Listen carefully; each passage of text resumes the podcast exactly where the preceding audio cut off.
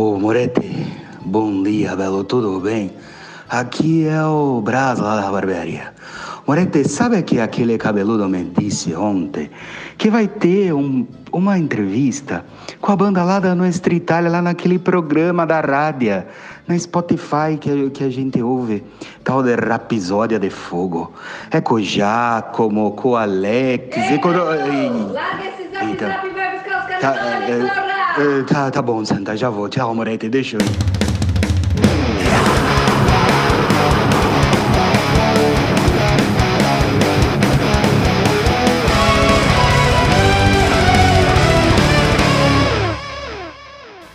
Hi, this is Alex Taropoli from Rhapsody of Fire. You are listening to Paulo Aracasa. E aí, meu, terminou a reforma em Mordor? Cara, Because quase no one pronto, simply viu? goes into Mordor, né? Quase pronto aqui o castelo. Mas é, ficando cansado aqui, cara. Eu tive que dar um- uma saída um dia aí, Ah, não, caminhar, tomar um ar. Pô, de repente, de repente andando aqui, Ah, o cara cabeludão vindo assim e tal. ah. Aí eu vi a blusa do cara Primordial. Olha? Não sei se você- você conhece essa banda, já ouviu falar dessa banda sim, aí de. sim. Acho que é essas bandas de metal, folk metal irlandês, meio death metal. Tá. Aí resolvi perguntar pro cara. Falei, cara, você é o cara do Primordial, né? Ele falou, ah, eu mesmo. É o baixista, sei lá quem que era. Ah. Eu falei, mas e o que, que você tá andando com esse poodle? Cadê o bode? Cinco e meia da tarde, Alex, do dia 12 de outubro, aqui em São Paulo. Dia dos namorados. A gente tá ficando fa- famoso em gravar ah, episódios em Pera efemérides, hein? Olha só. 12 de outubro, cara. Puta que pariu, tá- 12 de outubro, de onde eu tirei isso? 12 de junho. Tamo em junho, hein? Eu sei que o ano tá voando, mas, pô, tamo em junho ainda. Não, não teríamos esse lapso, lapso, lapso temporal tão grande. que horas são aí na Irlanda, meu?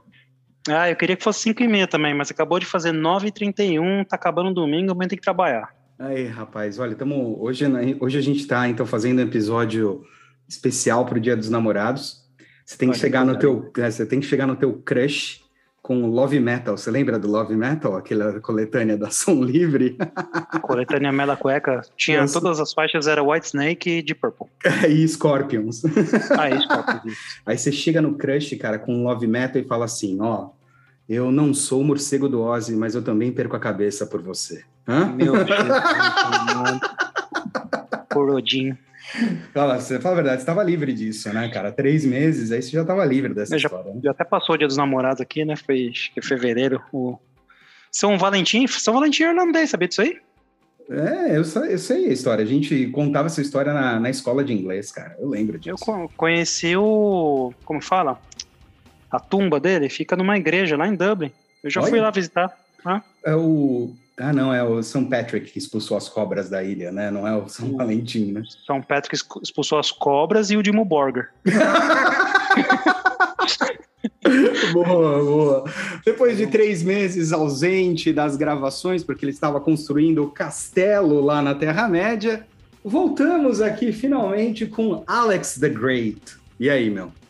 Cara, um prazer estar de volta. Que saudades, viu, meu amigo? E eu queria agradecer, aproveitar para agradecer aí o Renan, professor, a Bárbara por ter segurado a bronca, ter Boa, gravado também com você aqui, enquanto me ausentei.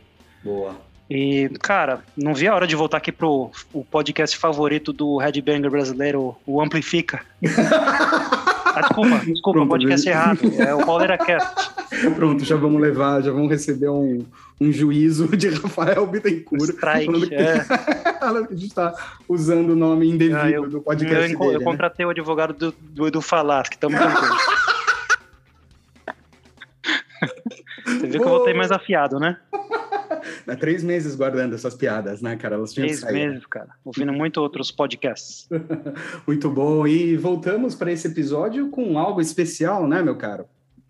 Sim, cumprindo aí. é- a gente pode chamar de promessa ainda, um compromisso, vai, com o nosso ouvinte. Uma, uma, uma entrevista gravada com pelo menos um músico internacional de grande relevância. Não, brincadeiras à parte, falamos aí com, o, com a italianada, né? O, o Alex Staropoli do. Ah, Ma menos- que belo! Ma que? Pra quem gosta aí, do, representando o Metal Espadinha novamente nesse podcast, do o, o tecladista do Rhapsody of Fire. Boa, vamos ouvir então o bate-papo que você gravou, acho que foi lá em abril, né, com o Renan, não foi? Foi Abril, em abril março? com o Renan. Comecinho de abril, acho que foi. Boa. Por aí. É. Legal, legal. Muito a gente bom, vai daqui a- comentar hoje ele aqui. Ah, legal. A gente vai trazer uns trechos do bate-papo. E aí, como fizemos com o Miguel Leopoldão, vamos deixar a entrevista na íntegra no YouTube, certo? É isso aí. Boa. Depois a gente segue para os lançamentos. Você teve tempo de ouvir alguma coisa, cara? Nova esses Cara? É, até que eu vi algumas coisinhas. É, engraçado que uma delas foi por causa do meu filho, depois eu vou comentar. Boa. E aí a gente fecha esse episódio retomando a trinca de colunistas, né? Que a gente não abusou deles, né, Alex, quando eles estavam fazendo o co-host. Então, finalmente, a gente volta a ter os três grandes colunistas de volta nesse episódio. É, ia ficar muito triste se eles usassem como desculpa esse episódio para não gravar a coluna dele. aí, achei, aí acho que ia rolar algo pessoal, né, cara? É descontado o salário já. Boa. Episódio 6 da temporada 2022 do Pauleira Cast no ar. Bora! Mês de outubro. Não, brincadeira, é junho, junho. Aí, meu, acho que esse episódio vai ter audiência lá na Moca, hein, cara? Ah, finalmente, nosso compromisso com o ouvinte e com o ouvinte ítalo paulistano. Boa, um abraço pro, pro Braz e pro Moretti. A gente, o dia que você estiver aqui no Brasil de novo, a gente vai dar uma passada lá para dar aquele abraço neles, né? Preciso comprar meu salame lá. Boa. Então temos aqui uma entrevista com o Alex Staropoli do Rhapsody of Fire. Como é que foi o bate-papo com ele, cara? Você sabe que o nome dele, o original é Alessandro Staropoli, né? Ah, Alessandro. né? Alessandro. Alessandro. Foi bem legal, cara. É, foi meio. A gente tá até comentando antes de começar a gravar aqui. Fiquei meio triste quando apareceu que a gente grava o vídeo, né? Fez videoconferência. Sim. E aí eu lembro, a minha a, a imagem que eu tava grudada na minha cabeça, registrada na minha cabeça, era o, aquele Alex Staropoli com essa espada fortão nas fotos do, dos encartes do CD do Rhapsody. Quase o Aí, Conan. É, quase um Conan, assim, capa de a lá Menor, assim. Aí encontrei um Alex Staropoli mais senhorzão, assim, usando óculos igual eu, assim. Cara, e aí muito fiquei triste, aí bateu aquela, aquela coisa naquele estalo de que o tempo está chegando para todos. É verdade, cara, é verdade. Mas ele continua firme e forte com a banda, né? Tá com um Rhapsody of Fire, né? Ele. Inclusive, a gente pode até comentar nos, dos trechos da entrevista. A gente, Uhum. lógico não tinha como não perguntar, e aí, rola uma reunião, não rola com os. Ó, Eu não sei nem mais quem é ex-integrante, quem que é integrante, porque, cara, Rhapsody, é Rhapsody of Fire. Aí tem lá, Luca Turilli Rhapsody of Fire. Aí é. tem Turilli Rhapsody. Aí tem Diabo Rhapsody. Pô, não dá pra acompanhar, né, cara? Boa, é, a gente, a gente tem essa pergunta mais pro final do bate-papo, né? É, vamos fazer o lance do João Kleber aqui. Para, para, para! Um recadinho, top term. É assim, fica, fica a dica legal pra uma banda. Quando você tá se desfazendo de outra banda, é só adicionar um Off Fire no final. Se você tava lá no Angra, faz um Angra of Fire. Você tá num, sei lá, Ai, é, o faz um Symbols of Fire. Judas Priest of Fire. Não deveria nem ter existido o Soulfire, deveria ter existido um Sepultura of Fire. Sepultura de fogo. Boa, boa, boa. Cara, então vamos, vamos, vamos passar aqui para a galera alguns trechos da entrevista, como a gente fez lá quando a gente conversou com, ah, com o Miguel Leopoldão. A gente vai deixar a entrevista toda na íntegra para a galera ouvir o papo com, com o Alex, né? Sim, Então, só para o pessoal que não ficar perdido, o Miguel Leopoldão é a nossa alcunha pro Michael Lepond, o baixista de Symphony X. É, é muita ousadia, né, cara? Até parece que a gente tem essa intimidade Aliás, com o cara, né? Confere lá a entrevista com o Michael Lepon, também tá no nosso canal do YouTube. E em qual episódio você vai lembrar, Eric? Rapaz, essa Aí já é demais, essa né? já é demais, cara. já aí já é demais. Boa. Não, tá bom, tá bom. Ouça a entrevista com o. Miguel Leopoldão no seu tocador de podcast favorito. O seu Discman. Muito bom. Muito bom. Cara, acho que a primeiro, o pri- o primeiro trecho legal da entrevista foi o papo do tal Hollywood Metal, né? Que ele propôs para criar um, um gênero, né? Para um estilo de música, para aquilo que o Rhapsody fala, fa- faz, não é? Isso. eu até lembro que, acho que essa entrevista com eles, na época que estava em, em voga, né, cara, o Rhapsody, quando era só o Rhapsody, né? Uhum. Com a formação, acho que era a formação original, sei lá, mas aquela formação clássica, né? Com o Luca Turilli, o Fabio Lione nos vocais. É, eles criaram uma alcunha, né, pro, pro gênero. Eles quiseram dar um nome pro gênero chamado de Hollywood Metal, né? Porque eles adoravam trilha sonora de filmes, né? E eles, Boa. na verdade, uma das ambições da banda era tentar virar uma banda basicamente para fazer trilha sonora de filmes de Hollywood mesmo, Boa. se pudesse, né? Isso foi lá no começo dos anos 2000, finalzinho dos anos no- 90, né? Começo dos anos 2000, quando o Power Metal tava bem forte, né? Surgiu Uhum. bastante bandas, e aí o, o Rhapsody talvez foi a banda que surgiu com esse Symphonic Metal, né? Mas eles não queriam só chamar, ser chamado de Symphonic Metal, eles queriam ser chamado de Hollywood Metal.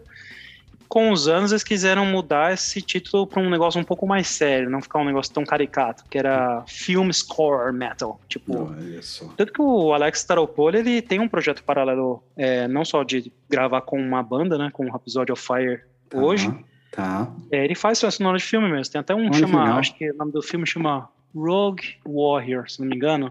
Hum, Tem o site todo, depois a gente deixa os links aí pro pessoal pesquisar. boa. E ele seguiu a, a sério esse, não dá nem pra chamar de hobby, né? Acho que é um projeto sério mesmo dele de fazer trilha sonora de filme. Que é, o, que é o que ele se inspira bastante, né? Legal. Então vamos ouvir um pouquinho dessa, um trechinho dessa entrevista onde o, o, o Alex toca, conta essa história. Vamos lá? Thanks again for your time, Alex. It's a pleasure talking to you today. I'm very curious. Going back in time, I remember reading interviews uh, about this legend that was born called Rhapsody back in the day, and everyone was calling them uh, symphonic power metal. And then you're like, oh, wait a second. We, ac- we actually prefer the Hollywood metal type of label or genre, if you prefer. So how is that still today? Because I think maybe as a follow-up question, you also do and produce soundtrack for movies, right? So I'm just curious on that side of the of your work. Uh, how is that progressing today? And back in the history, how uh, was that set up as a genre or a new label for Rhapsody? Yeah, well, in the beginning, we we wanted to describe our music in a spectacular way, and the symphony, symphonic metal, symphonic power metal, they sounded a bit uh, restricting. So, Liv Schnorr, our first, uh, uh, the owner of our first label, he thought uh, maybe if you call yourself like something like uh, Hollywood meta that would be more clear that you really want to be connected to the to the movies. And uh, some people didn't get that, and they thought Hollywood. It's, actually, it sounded a bit uh, a bit uh, childish, but uh, it was a way to to make the people understand that we wanted to to produce and create music that would be connected with images. You know, will create images in the into the listeners' uh, minds. You know, so after we changed that into film score metal, which is more would be more serious if you if you know what I mean. Pois é, cara, e esse lance de cinema é muito forte, né, cara? Até na entrevista surgiu um papo do Christopher Lee, né, gravando com o Rhapsody. E é uma história que eu não sabia, cara. Doido, né, cara? Essa parte eu me arrepiei, que eu gosto muito, como você sabe, eu gosto bastante das obras do Tolkien, né? Que esse cara Uhum. escreveu O Senhor dos Anéis, O Hobbit e tal. E os caras nerdão, né, cara? Eles têm muita influência de coisas nerds e tal, de esse ah, universo fantástico nas, nas músicas do Rhapsody, do Rhapsody of Fire. Conseguiram gravar com o Christopher Lee, né? Acho que eles foram, se não me engano, ele contou na entrevista que eles foram, foram eles conseguiram através do empresário da época, que era o Joey. DeMaio, do Menor, Sim, Né? o sim. baixista do Menor. Você conhece É. Manowar? Conhece? Você não conhece? Não conhece Manowar, cara. Ah, Regis Tadeu. Então, aí eu. A gente vai levar uns três processos já nesse episódio aqui hoje. Só foi eu voltar pra dar prejuízo. E aí eles Aí eu- gravaram, né, cara? Tipo, gravaram uma música com ele, né? Foi isso, mais ou menos, cara?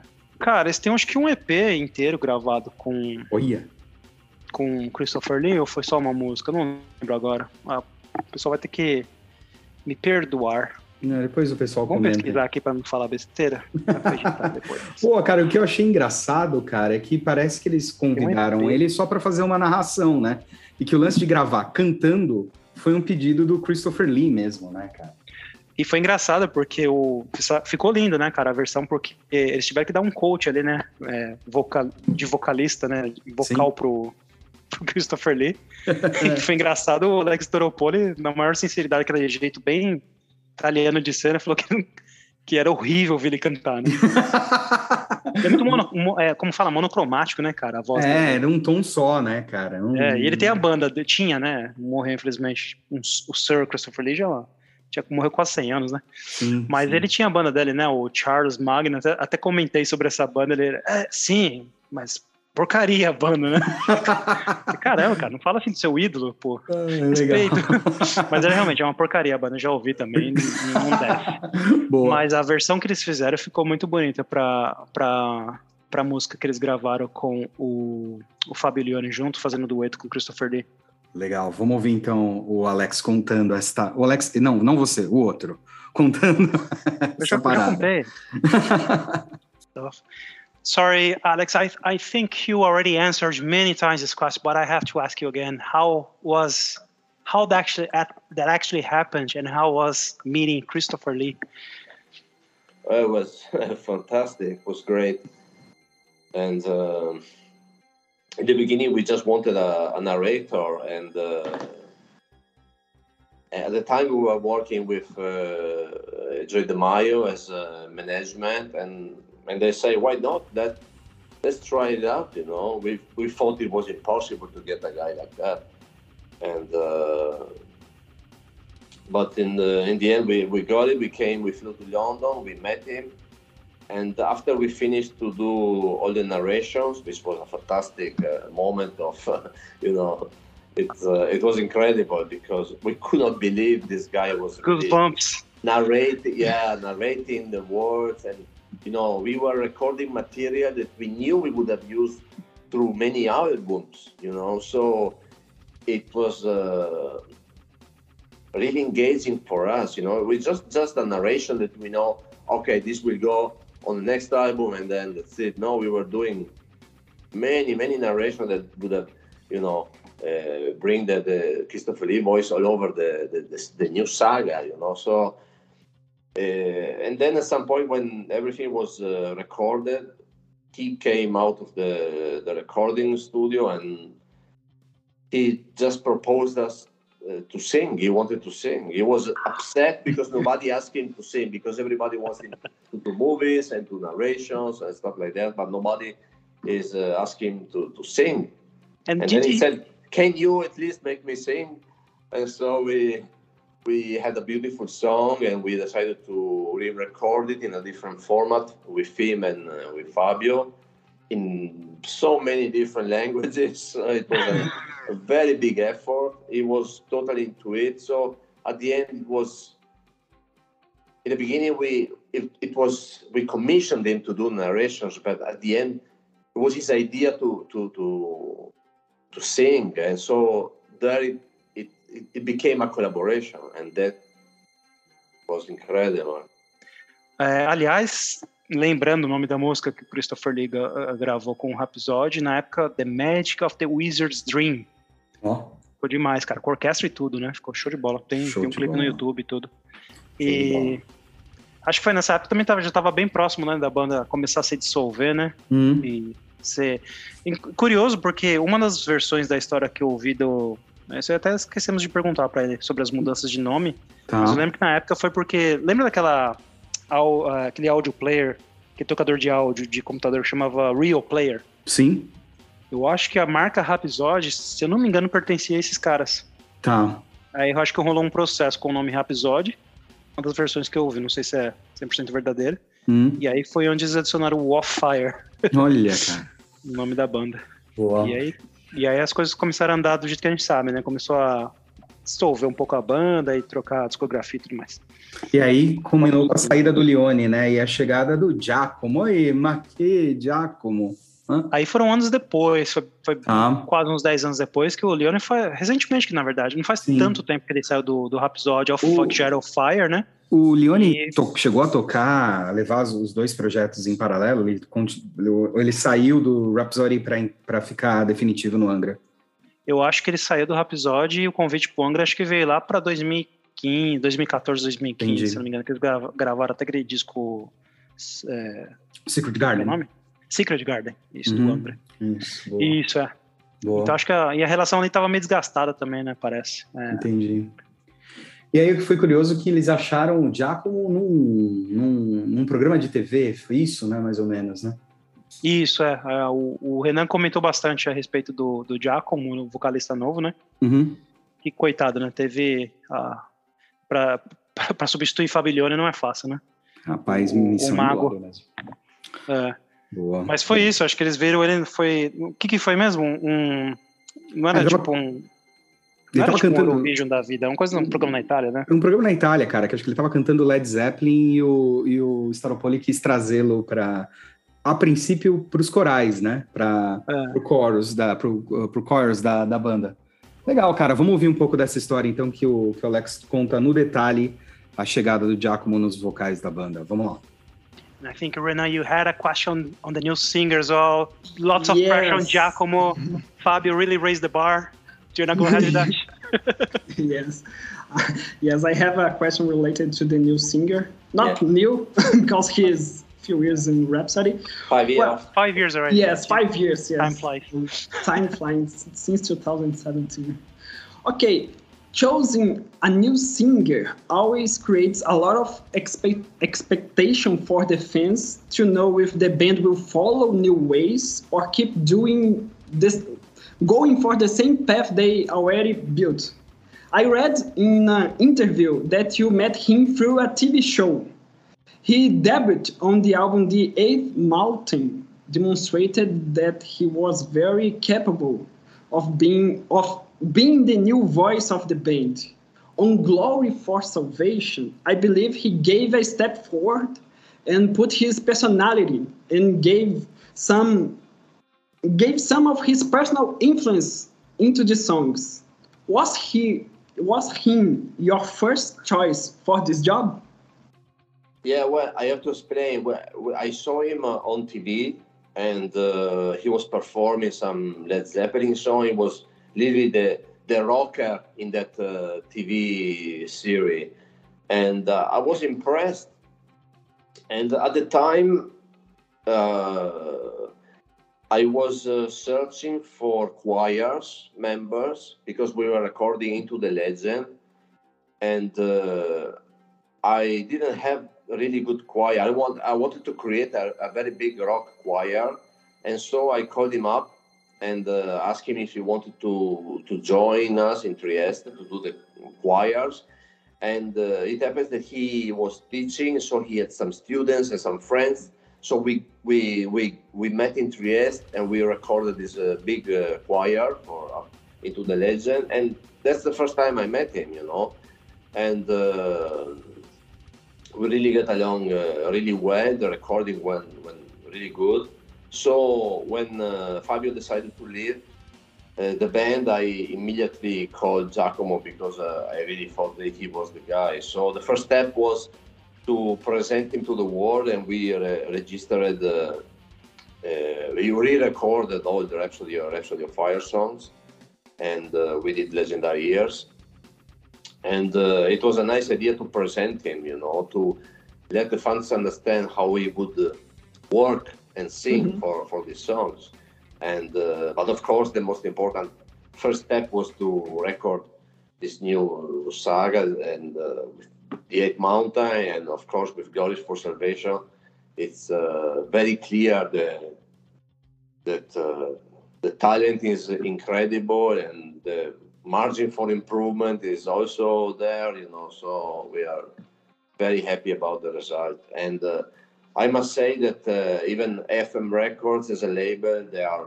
very happy and also uh, positively surprised because it's not that obvious that a band when uh, they change singer they will keep going you know? And uh, actually we are keep going and uh, we we had some incredible results uh, when we did the first tour we played the eighth mountain entirely and the fans knew every song and you know giacomo was uh, well uh, accepted since the, the very very beginning and this is a just incredible. E para corrigir né, a informação, na verdade, o, o Fábio Leone estava, você tinha perguntado se ele estava Sim. no Rhapsody of Fire ainda, ele ficou até 2016, então ele tocou o Angra e o Rhapsody of Fire em paralelo, Isso. aí ele porque- gravou um disco que foi chamado Into the Legend, 2016, Uhum. e, e aí depois que chegou o novo vocalista, aí ele saiu e chegou, ficou só no Angra e chegou o novo vocalista. Ah, legal. Não, é, teve uma época que o, que o Fábio estava como vocalista convidado, né, do, do, do Angra, né? Ele só, de fato, acho que entrou definitivamente na banda no Secret Garden, que é de 17, eu acho, se não me engano. Por Boa. aí, é, bem lembrado. Legal, legal. Cara, é, já comentou no começo do nosso bate-papo a respeito de uma possível reunião da banda, né? Enfim, de uma volta aí com a formação original, com o Luca Turilli nos, no- nas seis cordas, né, cara? E o Alex comentou um pouco disso, né? Das dificuldades em trazer a banda de volta, né? Sim, é, assim, deu pra sentir que não, não existe um ressentimento. Parece que existe sim um desgaste entre eles, rolou um desgaste entre eles, mas não um ressentimento, assim, do tipo, parece que esse- o Luca Torelli e o Alex parece que são amigos ainda. Uhum. Mas ele comentou que ah, acho talvez, no meu entender, foi que a dificuldade maior é essa influência de empresários, cada um tem o seu, Sim. e aí a banda não consegue mais. é, também porque um tá morando em cada canto agora. Tem um pessoal que ficou lá em Trieste, na Itália, ainda com ele, Uhum. parece. Isso. Mora perto dele, mas outras pessoas morando em outros países, outras regiões, ficou mais difícil de tentar reunir a banda para alguma coisa. Ele, acho que ele acabou desistindo, né? Porque. Sim. E ele mesmo tá em Londres, né? Ele não tá mais na Exatamente. Itália. Exatamente, exatamente. E aí eu acho que culminou aí que ele acabou meio que desencanando essa ideia de fazer uma reunião. É, e é curioso, né, que você vê que o, o próprio Turilli e o Leone se reuniram recentemente. Uhum. Tem um projetinho já solo, né, que eles fizeram é, entre eles. É o, como que é o nome? Leone, Turilli e Leone Rhapsody. Sim. Acho que é alguma coisa assim. A gente tá até brincando que tudo On tem Rhapsody, né? on fire. É, ia ter no off-fire no final. É, mas ele falou que ele quer concentrar na formação da banda que ele tem agora, que já tá um pouco estável, né? O, o vocalista novo, que teve a, a tarefa nada fácil de assumir os vocais ali no, local, no Sim. lugar do Fábio, o Giacomo Volle. Já gravou dois discos, né? É, o The Eight Mountain e o último é o Glory for Salvation, que saiu no ano passado, 2021. E já tá consolidando, né? E foi bem recebido também pelo público do. pelos fãs do Rhapsody of Fire, né? É, Muito bom. que acho que é legal, porque acho que eles estão. Não. Acho que eles mantiveram uma boa base dos fãs antigos da banda, como se chamava só Rhapsody, dos aqueles álbuns mais clássicos da banda, né? Do, do começo dos anos 2000, final Uhum. dos anos 90. Sim. E tá angariando uma base nova de fãs também. Acho legal isso aí. Boa. É, ele de fato tá contente, cara, com a formação, e é isso que a gente vai ouvir um pouco agora nesse trecho da entrevista. Can the fans expect a reunion of the original members one day? Another farewell tour, maybe? Well, uh, I have to be clear about that. Uh, myself and Luca Turilli, we met in person to talk about this. I was in Trieste at the time, and we we met over a dinner and we started talking, and uh, we had some common grounds, but uh, at some point uh, there were uh, too many different uh, people involved. I work with my agency, which is Nine Lives, and he's he's working with another agency. He has a manager. I don't have a manager. Then there is this another guy from from from Latin America managing Fabio. So it was a you know on a to organize that it was a bit uh, complicated, and for me there was too much uh, hemorrhage of money going out. So for me, already starting with this. Uh, uh, you know, with this uh, starting in this way, it was not good for me. I mean, it was clear that half of the money was already thrown in, in between agency and uh, man, personal manager and bullshit like this. I said, okay, let's see if we can do it anyway. And uh, at the end, you know, we, we, we didn't we didn't make it, make it because uh, first of all, you have to understand we look at really we grow and, and myself we, we knew each other since we were kids Yeah.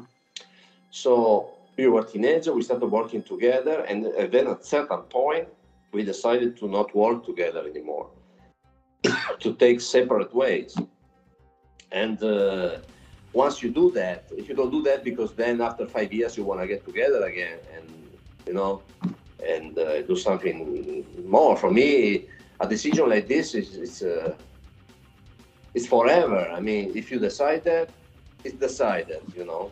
And also when Fabio left, Alex Olfer left, and uh, you know, it, the, the mood already to start with was not so fantastic to reunite with uh, people who left, uh, people who didn't, you know, trust in the in the new situation to work with me, etc. So it was, you know, hmm, was not sure, but it, I say, okay, let's do, let's let's uh, see for the fans we can do something. Mm. But at the end, uh, no, there were some some things that didn't didn't feel good, and uh, I prefer to to say sorry, but uh, no. Muito bom, cara, muito bom. Então, de fato, ele tá felizão aí com a formação nova, ele tá felizão com os vocais novos, com o vocal novo, nem, nem tão novo assim, né? Já tá há cinco anos, né? Como a gente, como ele mesmo comenta, né? Na, no, na entrevista. E tem disco novo aí, né, Alex? Você falou, saiu agora em 2021, né? Sim, o último disco chamado Glory for Salvation, né? Um, quer nome mais espadinha que esse? Não tem. é, continua aquela mesma pegada, é, aquele, é, aquela influência, igual eles gostam de chamar de film score metal. Uhum. Tá ali, as capinhas, aquelas capinhas épicas, né? Parecem capinhas de é, livros de jogos de RPG. Boa. Mesma pegada, saiu pela AFM Records, é, que por sinal eu queria mandar um agradecimento, que foi através dele que a gente conseguiu, deles que a gente conseguiu essa entrevista. Boa. E e sim, agora... É, aí a gente comentou sobre a turnê, né? De, e agora esperar a turnê, né? Isso, o Renan até perguntou como que vai ser a turnê, por onde que vai passar. Parece que tem chance de rolar pelo Brasil. Opa. Acho que ele não deu nenhuma, nenhum detalhe de quando. Depende muito, lógico, sempre de promotores e tudo mais, quem está interessado, né? Uhum. Se a pandemia permitir, né? É, é verdade. Se os, o Odin permitir. É, e aí essa turnê pode passar pelo Brasil, como sempre, né, cara? O episódio já tem um. Episódio of Fire também. Já tem uma certa tradição de sempre trazer os shows pelo Brasil também, que eles sabem que tem bastante fã por aqui. Boa. O Alex termina então o nosso papo com, com as datas aí, com os planos de turnê. Isso. Vamos ouvir. My last question will be a simple one. Any plans for a tour in South America or even in Brazil this yeah. year? Yeah, we are uh, we are trying to. Okay, now we have. Uh, we still didn't uh, release that, but we just released the the French uh, section of the tour. We are going to start in March 2023. We have the entire European dates already set. We will release this new, uh, I think, soon. After that, we will uh, chase up with US and Latin American dates we already have the dates for US for 2023. So I hope this, if this is happening, uh, it would be great. We are really looking forward, really looking forward. Yes, especially that I never been to a Rhapsody of Fire concert before. hope you will have the chance then. Yeah, I may I may need to book my flights to Brazil again. oh God, yeah, you are all invited, of course. Just to say thanks as well for talking to us today. I really appreciate that. Yeah, no problem. It was a pleasure. It was a pleasure. Thank you a lot, Alex. Thank you for your support and your time. Thank you. Pô, legal, Sim, cara. cara. Boa. Ah, Boa. Foi legal, legal foi legal o bate-papo. Mais um aí com um músico internacional também. É, legal. Legal o povo ver o que, que tá rolando aí no, é, entre as bandas que a galera aqui gosta de ouvir. E agradecer também o Renan por ter participado comigo desse bate-papo aí com o Alex Staropoli, tecladista do Rhapsody of Fire. Muito bom. Entrevista na íntegra no nosso canal do YouTube. Segue a gente lá. Grazie tanto. É prego. Vamos lá, cara, os episódios de no episódio 6, bloco 2 de lançamento. Depois não corta isso que vai gerar audiência. Boa. bloopers, Pauleira Cast bloopers. Mas vamos lá. Vamos lançar lançamentos. O que, que, você ouviu aí? Lançamentos. Cara, o é, que, que eu ouvi? Eu ouvi, não ouvi muita coisa, tava ocupado aqui com muita obra, é, muito Hammerfall, mas não ouvi Hammerfall. É, ouvi um single, ouvi um single não oficial, se eu posso dizer assim, e ouvi um disco inteiro que eu queria destacar hoje aqui. O Manda bala. Eu não sei nem porque que eu tô comentando, mas por respeito à história da banda, mas você chegou a ouvir o novo do Soy Work, dos suecos lá do, do Soy Eu Work. ouvi. Lembra do Beerzão? Tem um Sim. vídeo com ele no nosso YouTube também. Então, Feliz Natal. ó. Cara, Overgiven Hidden. Aí fui procurar. pro- Eles estão com uma mania agora de meio que dar os nomes das músicas, quase todas. Não, algumas, vai. Hum, É, acho que nem sei se isso é sueco, é norueguês, sei lá, mas é The Devotion. E, cara, eu tô começando a achar que o Soyork, eles são tipo o Charlie Brown ou Engenheiros do Havaí do metal sueco, porque Perdendo seguidores em 3, 2, 1. É porque as letras, cara, você já viu as letras do Soul York? São bem legais, assim, mas é, às vezes não tem pé e cabeça, assim, sabe? Tá. E aí os nomes de umas músicas, assim, é, eu acho engraçado. É meio, tipo, querendo ser poeta, sabe? Assim. Hum, É, mas, enfim. Ouvi esse single novo que saiu aí, né? O último disco que eles tinham lançado foi já em... Puta, já passou dois anos quase. 2020, eles lançaram aquele Wisp of Atlantic, tá. que era um álbum meio EP, né? Meio estranho, tinha umas seis faixas só. Que já, pra mim já tava, pra ser sincero, tava bem regular. Ah, mas é Soul York, né? Você sabe que eu sou muito fã dessa banda. E saiu mais esse single agora, Overgiven Hidden. Hum. Não sei nem se tô pronunciando direito. E, cara, tô achando muito mais do mesmo. Tô cada vez mais ouvindo menos Soul York. Cara, é um pouco, Porque muito mesmice, sim, sabe?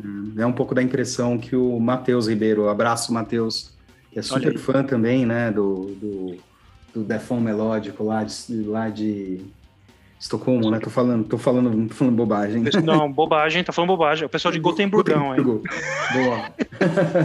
então, enfim, ele também tem comentado isso e, e- e tem seguido um pouco nessa tua atuada. Ah, cara, enfim, eu acho que é uma fórmula que deu certo e que os caras estão repetindo a exaustão, não?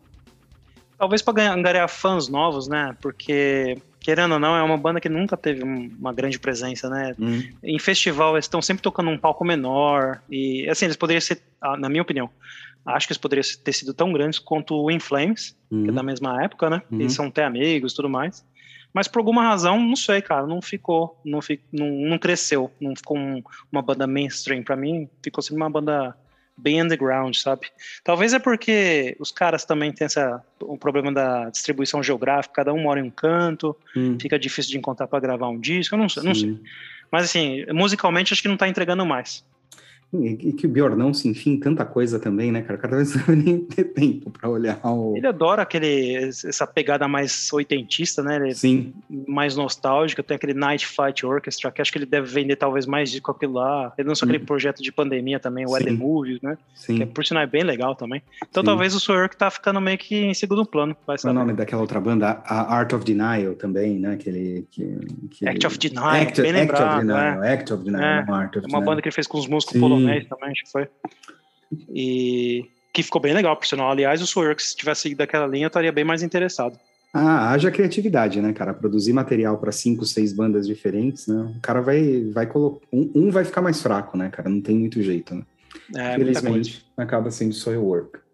Aí, seguindo nessa mesma pegada aí do metal Ó. sueco, tava é, fazendo uns catch-up aí de uns vídeos. do- Começou a rolar os festivais de novo, né? Na Sim. Europa. Sim, a Bárbara que diga, né? Sim.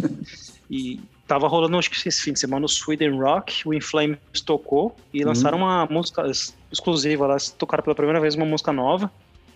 É, acho que já faz uns dois anos também que o Inflames lança um disco aí, desde o I The Mask, que Uhum. é um disco regular, eu gostei, mas é um disco regular, pra ser sincero. E como que é o nome? State of Slow Decay. E cara, bem legal. Bem legal. Se o disco dos caras novo for seguir essa linha aí, tenho Ó. certeza que o Matheus vai ficar muito feliz. Boa. Ficou bem legal. É, vale a pena. A qualidade do som não tá boa, porque gra- eu vi gravação de celular no, na Hum. plateia, né? Hum, Mas tô curioso pra ouvir quando sair o single aí estourar no Spotify, que tá muito bom. Aquela pegada pinball map, sabe? Dos, sim. dos discos, dos, dos primeiros discos deles mais. Aquele defão, que caracterizou deles aquele defão mais melódico, pesadão, assim. Uhum. Ficou bem bacana. Ó, Talvez eles é, meio que ficaram ali espantados, né, com a repercussão do The Halo Effect. Falaram, opa, a gente precisa fazer um negócio pesado aqui também. e é verdade, cara. O Halo tomou um espaço dos fãs mais saudosistas, né? Do estilo da banda, né, cara? Sim, sim. Boa, Então acho que veio, veio para agregar isso daí.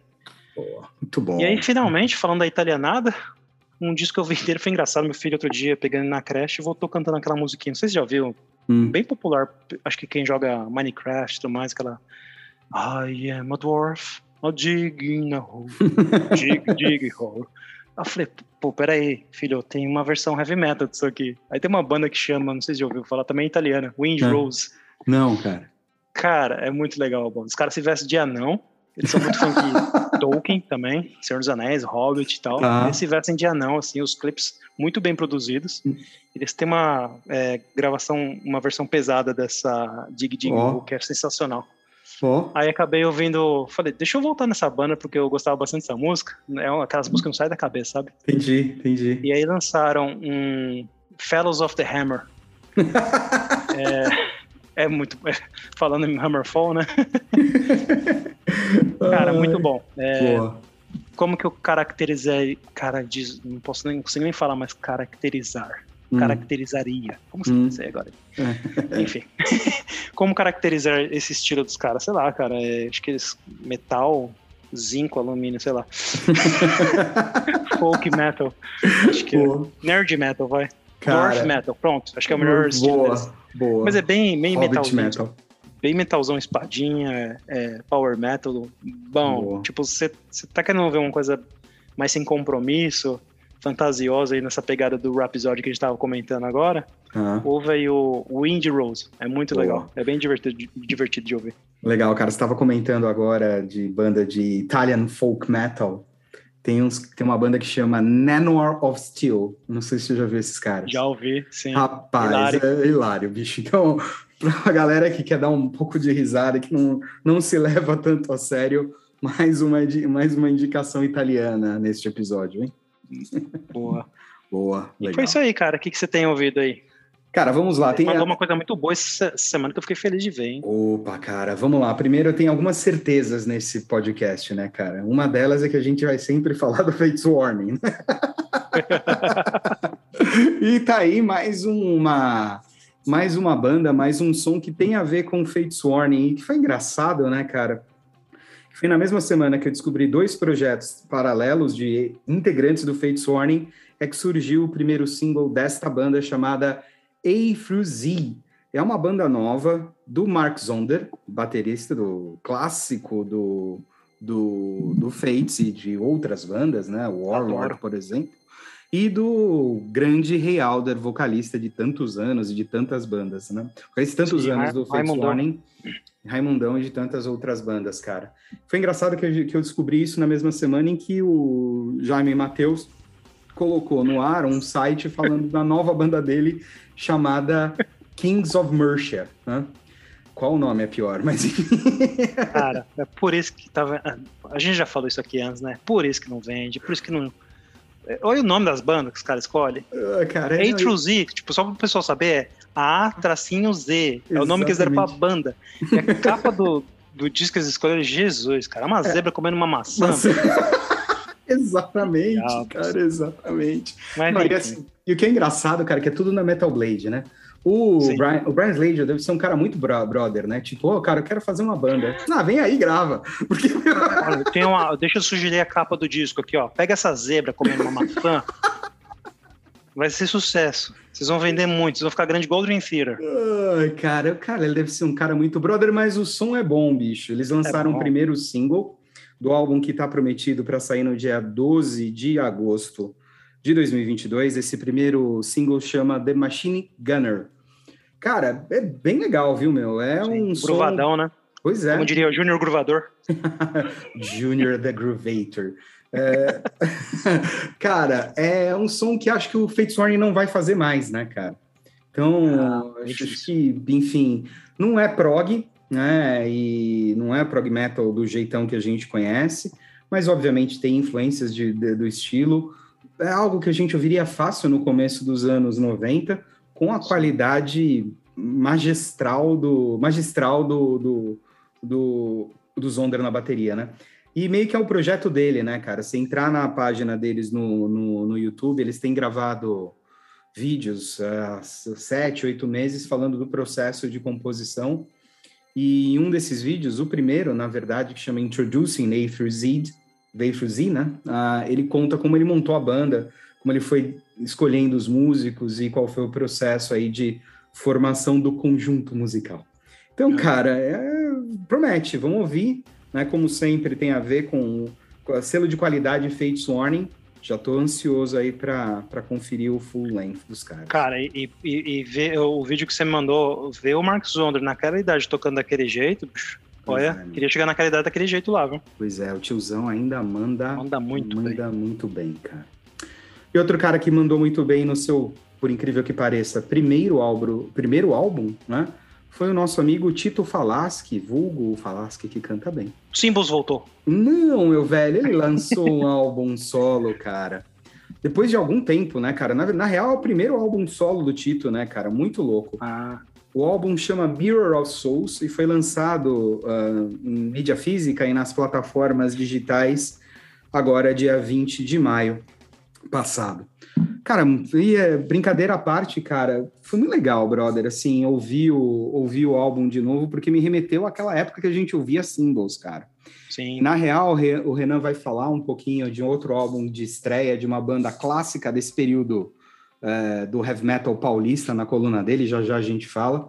Eu acho que tá tendo um revival, cara, dessas bandas, enfim, que tinham sua importância na cena e que Verdade. agora agora reaparecem gravando seus, seus primeiros CDs. Não é, obviamente, o caso do álbum do Tito, né? a gente não tá falando de um play dos singles, mas, cara, o som é muito parecido com aquilo que a gente ouvia lá no final da década de 90, comecinho É, dos até um, um dos guitarristas, né? O da, Damien. Tigace. Isso, É, tá lá, né? exatamente, né, exatamente. O que acho que destaca o álbum, cara, como um todo, é que o Tito fez tudo sozinho. Todas as Sim. músicas, gravou todos os instrumentos, é o vocal, é o, produziu, mixou o álbum.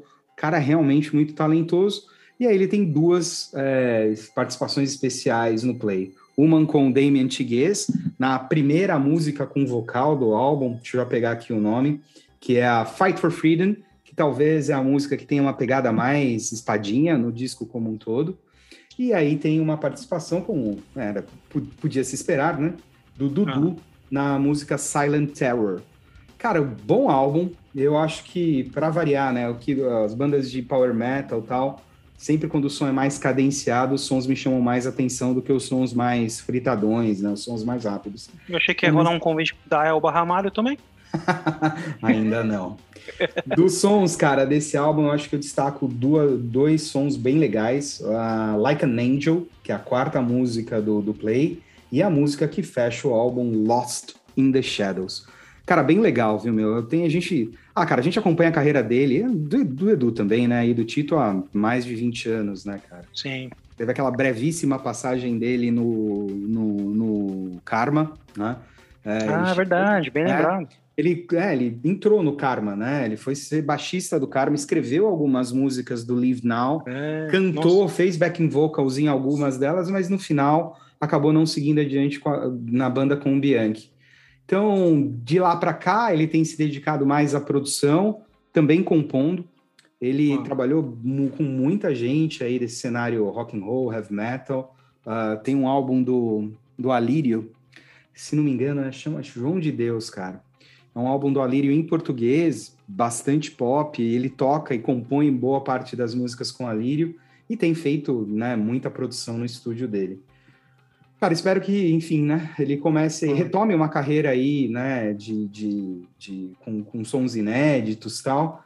E quem sabe, né, cara? Posso aproveitar e fazer um uma- agradecimento pro, uma pro reunião com. rolar uma reunião dos Simbons. Manda aí, meu. Verdade, ia ser muito legal mesmo. O- Primeiro, eu conheci, eu tive sorte de conhecer o Tito e o Edu. Um, um pocket show, uma vez na Expo Music, lá Ó. nos anos 2000. Muito gente boa, os caras. Tratam, assim, os fãs, naquela época, pelo menos, quando eu conheci eles, tratavam a galera muito bem. E a outra é que o Tito, o, ele tinha um, eu acho que ele tem ainda um site, né, do, de produção musical dele, né? Hum. Por muitos anos eu usei de graça uma bateria virtual que ele tinha no site dele. Às vezes eu trabalhando até a tarde, cansado. Eu Ah. entrava no site dele pra tocar uma bateria feita em flash. muito boa, cara, a bateria. Muito boa. Boa. Acho que ele tirou do ar já, mas era muito legal. Legal. cara, vale ouvir. Não sei se você teve tempo de ouvir aí no meio do- dos Hammer Falls aí, mas, cara, um álbum Comecei a ouvir. legal, cara. E não dei a devida atenção ainda, mas eu quero ouvir de novo, porque tem umas músicas lá, igual você comentou, que já começou a chamar minha atenção. Legal, boa. Com certeza vai aparecer na nossa lista de, melhor, na nossa lista de melhores do ano, cara. Hum, Sim. Não vai ficar Sem dúvida. fora. Muito bom. E aí, ouviu coisa nova? Quer comentar com a gente? Comenta nas nossas redes sociais. Capite. Boa. Uno, dois, três. Não sei se é assim italiano. Ah, deve ser, cara. Bloco final do episódio 6 ah, da, da, segunda, da terceira temporada do Pauleira Cast. E finalmente retomamos com os três colunistas, hein? Pura, será que eles vão fazer coluna aqui também em italiano pra gente hoje? Hoje tá um episódio italiano, né, cara? Pede uma pizza aí no final da, no final da gravação para comemorar. Né? Boa. Aqui só tem pizza havaiana, você sabe, né? Pizza com não, não um sei pedaço de abacaxi, abacaxi. é mesmo? É, dá uma briga isso aqui, quando tem italiano aqui. Imagina que isso é pizza. Dá morte aqui. Boa.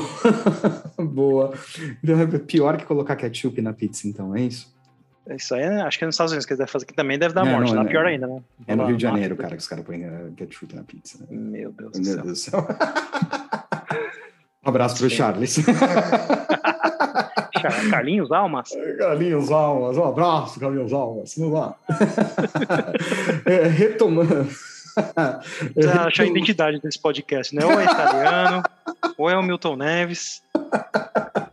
Vamos lá, né? É, vamos lá, cara. Retomando então as colunas com os nossos amigos Renan, Bárbara e professor nesse episódio.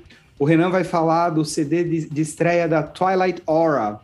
A Twilight Aura é a ex-banda Twilight, que durante muito tempo fez sucesso no rock and roll, heavy metal, na cena de heavy metal independente aqui em São Paulo. Ban- Banda carimbada de noites do Blackjack, né? E contemporânea ali da primeira formação do Angra, tanto que André Bastos, né, o chefe da banda, né, o dono da banda, foi um dos primeiros guitarristas do, do Angra. E finalmente, depois de 30 anos, eles conseguem gravar o primeiro CD, que está repercutindo bem aqui na galera que curte heavy metal local, e o Renan vai comentar a respeito na Fronteira Metal. Fora que o André é um cara bacana, né, cara? Não sei se já teve a oportunidade de ver entrevistas dele, tá um cara muito legal. Eu vi uma dessas aí do. Acho que foi no canal do Luiz Mariucci, quando ele começou a virar Sim. youtuber. Sim. Acho que tem uma com ele lá. Bem legal, cara. Muito Bem legal, muito bem pé no legal. chão. Legal, na semana passada, na comemoração aí, comemoração não, péssima palavra, na lembrança da- do terceiro aniversário de morte aí do, do André, Sim. o Anderson, que é o, o- o diretor do documentário, fez uma live e convidou gente que viveu com o André e conviveu com o André em momentos diferentes da, da vida dele na, na cena rock and roll paulista, né? E teve um Ah. bloco ali dos anos 90 e o André Bastos falou, o Nazaré do, do Skyscraper, o André tocou no Skyscraper, Skyscraper também, Nossa, bem e o lembrado. Christian do Wizards, né? Então eles conver- conversaram um pouquinho sobre Christian a cena. Passos, né? Exatamente. Eles conversaram aí. um pouquinho da cena no começo dos anos 90, foi bem legal, cara, bem legal. Depois corre lá no, no- na página do, do Anderson, na página do documentário no YouTube e assista. Boa. O professor vai propor um desafio pra gente, cara. Ele nos desafiou hoje pelo WhatsApp, cara. Eu não sei se você teve, se você teve tempo É, de ele, Alex. ele perguntou quantos é, subscribers que já temos no YouTube. Eu falei um milhão. Ele, tá bom, então é hoje que eu vou derrubar isso pra zero. que ele tá propondo o tema aí. Quem começou com o heavy metal, basicamente. Olha só, vai dar cara. briga isso aí, vai dar briga, Vai vamos dar briga, isso. cara. Polêmica. Então vamos comprar a briga com o professor e vamos discutir quem criou o termo heavy metal. Eu acho que pra não ter briga, cara, eu Hum. acho que deveria. Quem criou o heavy metal pra você seria a banda que você começou a ouvir o heavy metal. Pra mim foi o Napalm Death. Por causa de uma coletânea do, daquele filme Mortal Kombat, do Boa. jogo, né? Boa. O filme que adaptou o jogo em 1995. Eu pensei que você ia falar que era o Mastodon, cara, mas enfim, ainda bem que você não foi É. pra esse caminho. Não. Deixa essa pro cortes do Amplificar. Boa. E aí a gente fecha o bloco com a Bárbara com a mais uma licença poética, né? Ó, ela tinha prometido que ela Falar não de ia. cripta em É. Liverpool. a Bárbara tinha prometido que não mais falaria de shows na coluna dela. Mas, meu amigo, ela viu Queen ao vivo. E olha, olha, Ah. olha, olha a ousadia deste podcast, cara. A gente vai resenhar um show do Queen em Londres. Você- Quando a gente começou a trocar WhatsApp em fevereiro de 2020 para falar do podcast, você imaginaria isso, Alex? Eu, eu acho que nós não somos dignos. Não, we're not Tá. worthy. Ruim em Londres.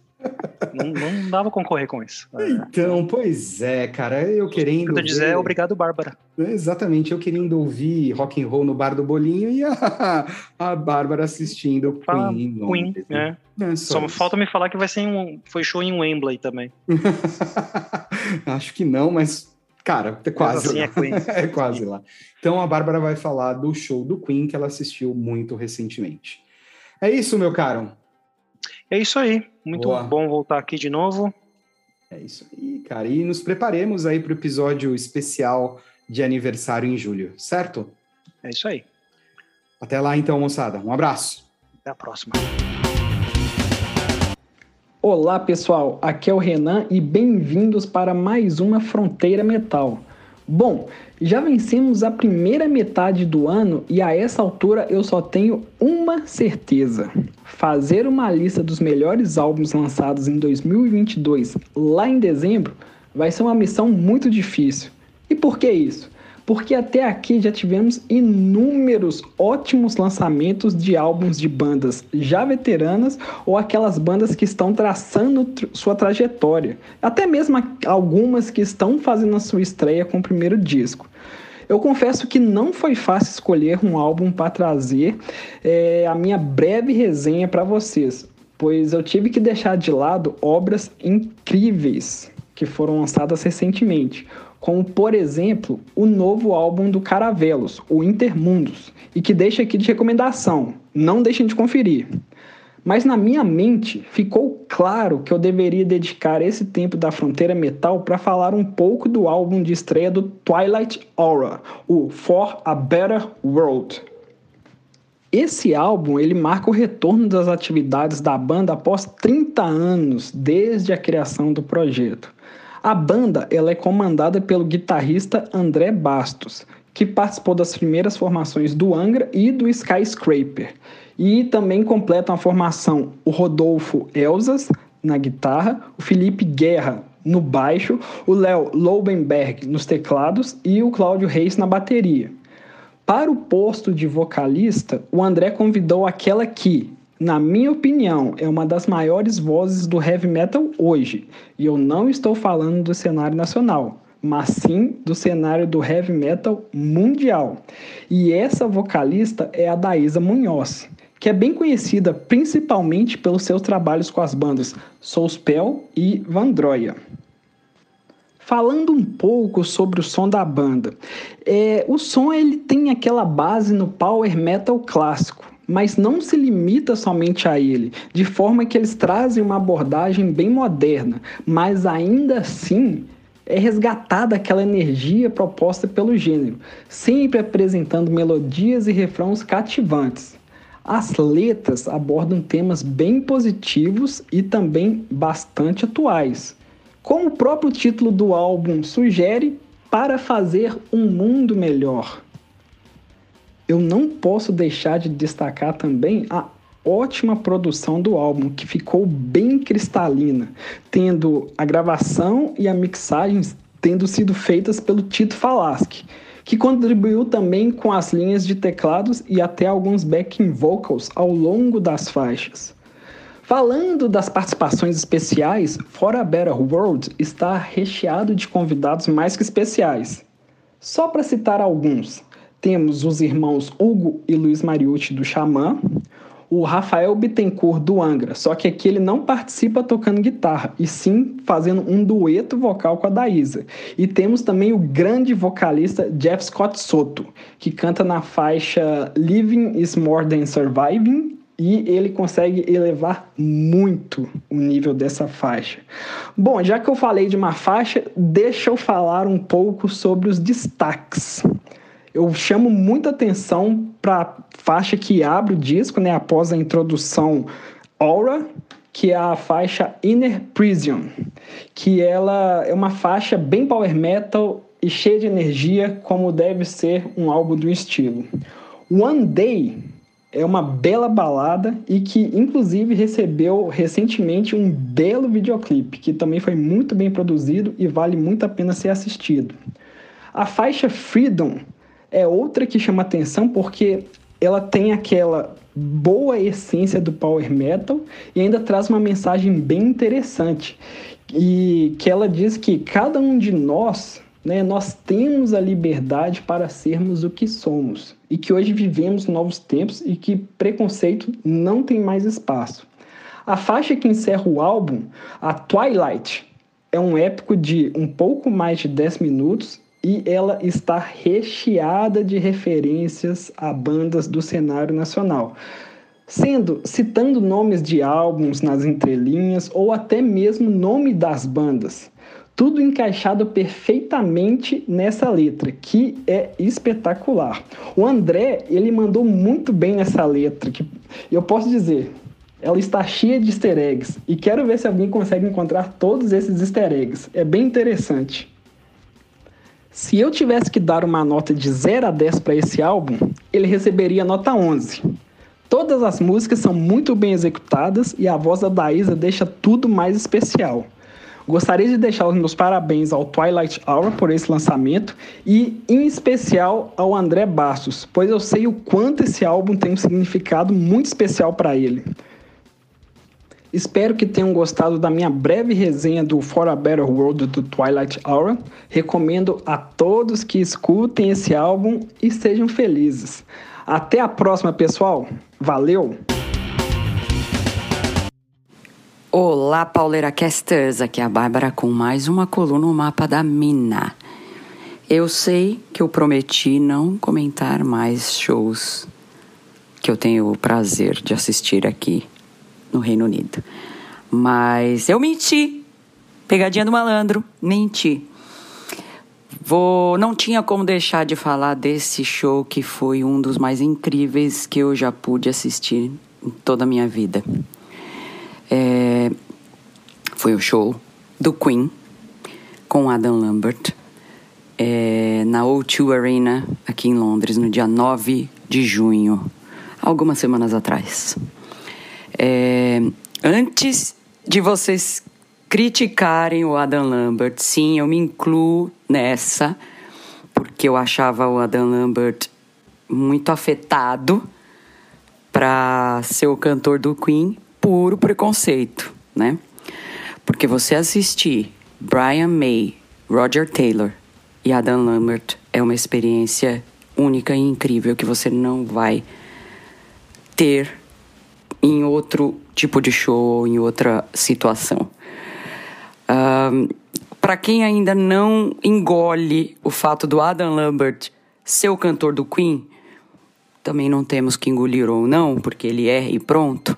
Assistam o documentário do The Show Must Go On da Netflix e vocês vão entender como que o Roger e o Brian chegaram no Adam Lambert e por quê. Por que, que aquele menino de 26 anos impactou nesses dois caras que trouxe ele para ser o cantor do Queen. Também não vejo ninguém que pudesse ser um cantor pro Queen na, na altura que o Adam Lambert está hoje. O show, como sempre, obviamente, com uma banda dessa, tinha muita gente old school. E, obviamente, isso prova que existe muita gente que tem bom gosto musical. Me incluo nessa também. O show é uma celebração à música, ao teatro, aos musicais. É, você, você parece que está dentro de um teatro assistindo uma ópera. O show é dividido em cinco atos, com telões de altíssima definição. Altíssima.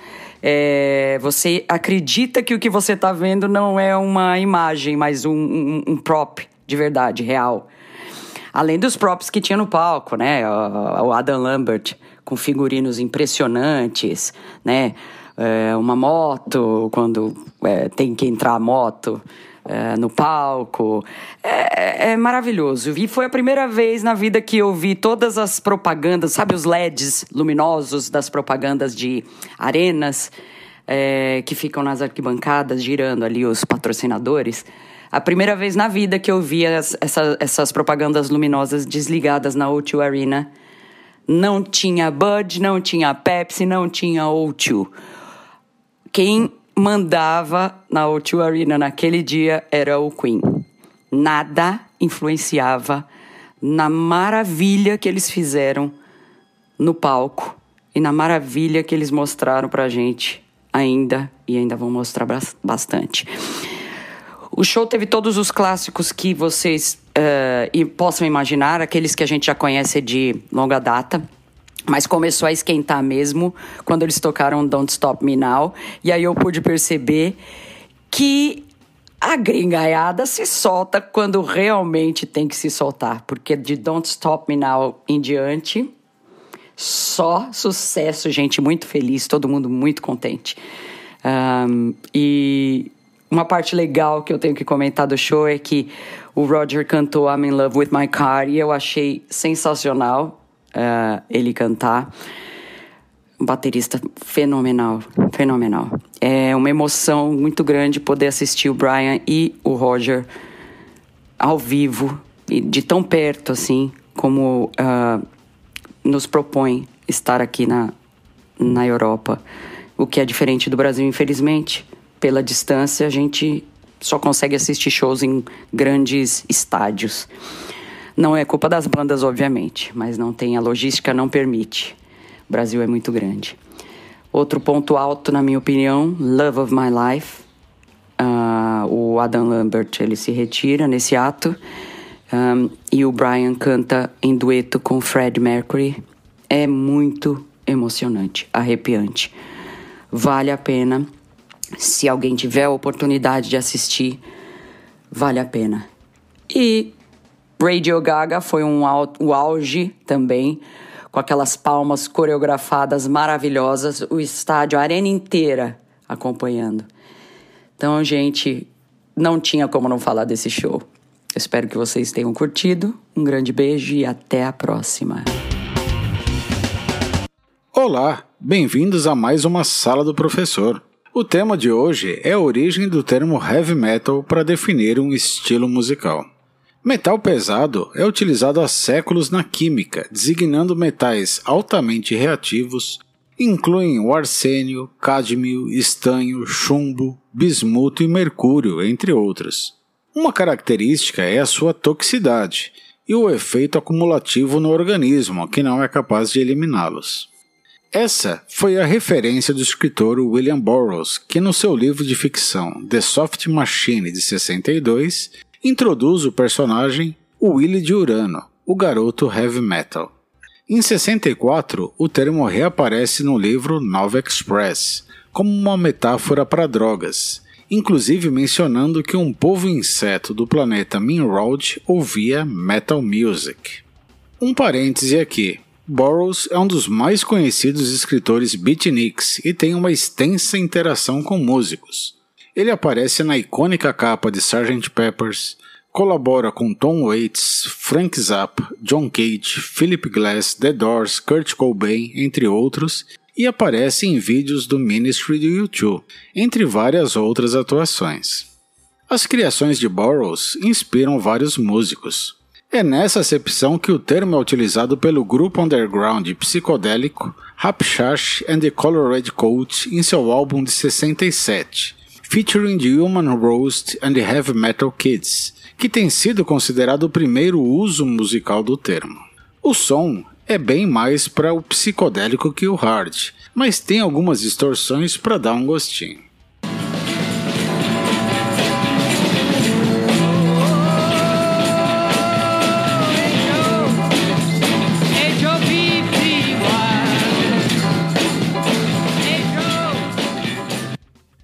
Heavy também é o título do disco de 68 de umas bandas símbolo do psicodelismo, a Iron Butterfly. Inclusive, o Slayer faz cover de uma das suas músicas mais representativas, Inagada da Vida, obviamente não mantendo os 17 minutos originais.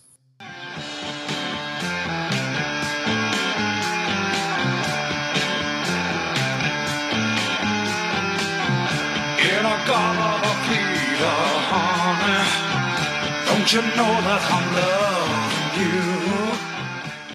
you? Em 68 surge também outra referência eterna para o termo, quando Steppenwolf lança a clássica Born to Be Wild, descrevendo motos como Heavy Metal Thunder.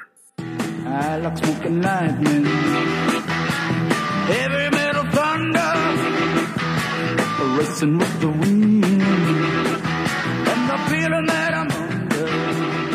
No final dos anos 60 e início dos 70, alguns críticos como Lester Bangs começam a utilizar heavy, metal e heavy metal para descrever a sonoridade de bandas de rock, normalmente no sentido de densidade e potência, ou às vezes de forma pejorativa. Entre elas podemos mencionar o disco Long Time Coming do Electric Flag, chamado de The New Soul Music The Synthesis of White Blues and Heavy Metal Rock, ou Humble Pie, que o crítico Mike Saunders chamou de Heavy Metal Laden Shit Rock Band, de forma bem pouco elogiosa. Bom, mas até aqui, Heavy Metal aparece para descrever o som e não um estilo de música. É bom saber que nos anos 60 e 70, vários termos vão ser utilizados para descrever um rock mais distorcido e energético, desde downer rock, acid rock, se referindo não à corrosão, mas ao LSD, blues rock e hard rock, sendo difícil traçar fronteiras claras entre as características dos estilos.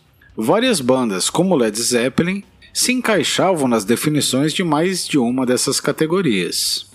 É ao longo dos anos 70 que o que viria a ser reconhecido como heavy metal vai ganhando um formato mais maduro, calcado em guitarras, solos e vocais fortes, e as temáticas ficam mais sombrias, o que definitivamente coloca o Black Sabbath como o maior referencial do heavy metal em seus princípios. Após a segunda metade da década, junto com a ascensão do punk rock, é que o heavy metal começa a ser utilizado pelas revistas e críticos para definir um estilo próprio de música como reconhecemos hoje, colaborando muito para isso bandas como Judas Priest e as pioneiras do New Wave of British Heavy Metal, termo cunhado pelo jornalista Geoff Barton em 79 na revista Sounds. E a partir dos anos 80, o estilo começa a ganhar mais ramificações, como thrash metal, black metal, hair metal, entre vários outros. É, a aula de hoje foi pesada. Na próxima vamos falar sobre qual pode ter sido a primeira música de heavy metal, e vocês já devem ter percebido que o tema está bem longe de um consenso. Até a próxima sala do professor.